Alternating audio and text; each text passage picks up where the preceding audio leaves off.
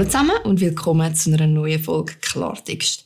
Ich habe ein bisschen Abstand gebraucht von Podcast, Politik und Parteigeplänkel, darum hören ihr erst heute wieder von mir. Dafür pünktlich zu einer wichtigen und doch ein bisschen überraschenden Nachricht, nämlich am Rücktritt von Uli Maurer.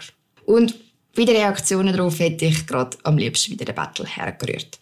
Irgendwie ist es nämlich einfach fängt mega anstrengend, in der heutigen Zeit sich für Politik zu interessieren. Weil einfach jeder wegen jedem und allem direkt empört ist.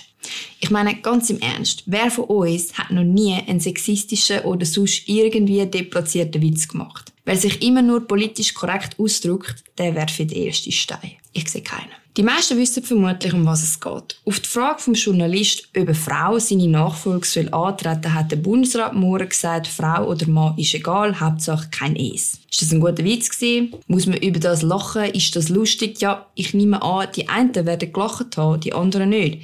Sind jetzt alle, die gelacht haben, automatisch transphob? Sicher nicht. Klar, man darf von einem Bundesrat erwarten, dass so ein Spruch nicht unbedingt notwendig ist. Gleichzeitig ist aber jeder Politiker auch einfach ein Mensch, hat einen eigenen Humor und das ist auch in Ordnung so. Dass das Transgender-Netzwerk eine Entschuldigung fordert, das kann ich verstehen. Müssen sie auch. Für diese Interessen stehen sie schließlich ein. Ich kann aber nicht verstehen, wie das einen medialen Shitstorm auslösen kann. Ich habe auch schon ganz viel Witz über Frauen gehört, wo ich nicht lustig gefunden habe.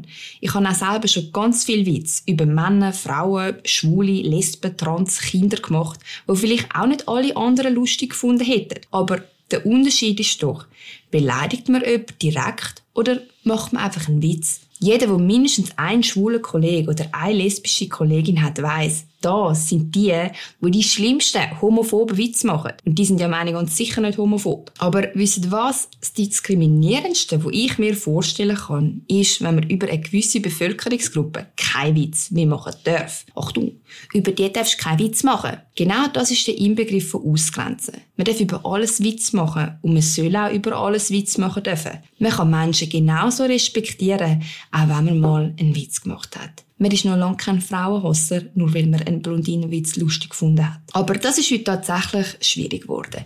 Die meisten wollen Humor gar nicht mehr verstehen und sehen in allem gerade eine findliche Gesinnung.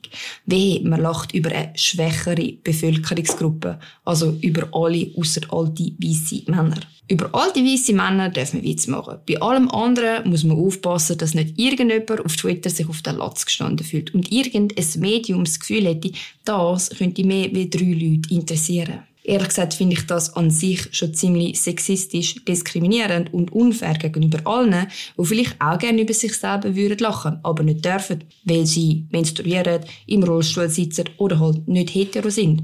Ganz im Ernst. Wir sollten wieder lernen, dass ein Witz nicht automatisch eine Beleidigung ist. Ich muss sagen, dass ich selber, seit ich in ein Amt gewählt bin, viel vorsichtiger bin, was ich sage eigentlich schade. Ich bin sogar vorher googeln, wie genau dass man das Netzwerk nennt, wo eine Entschuldigung vom Mauer will, weil ich weiss, dass wenn ich in dem Feld irgendeinen Fehltritt mache, ich online gesteinigt wird. Ich sage nicht, ihr sollt homophobe und transphobe Sexisten werden, wo Behinderte auslachen und für ältere Leute im Zug nicht aufstehen. Ich sage, dass man nicht ab jedem Seich empört sein muss.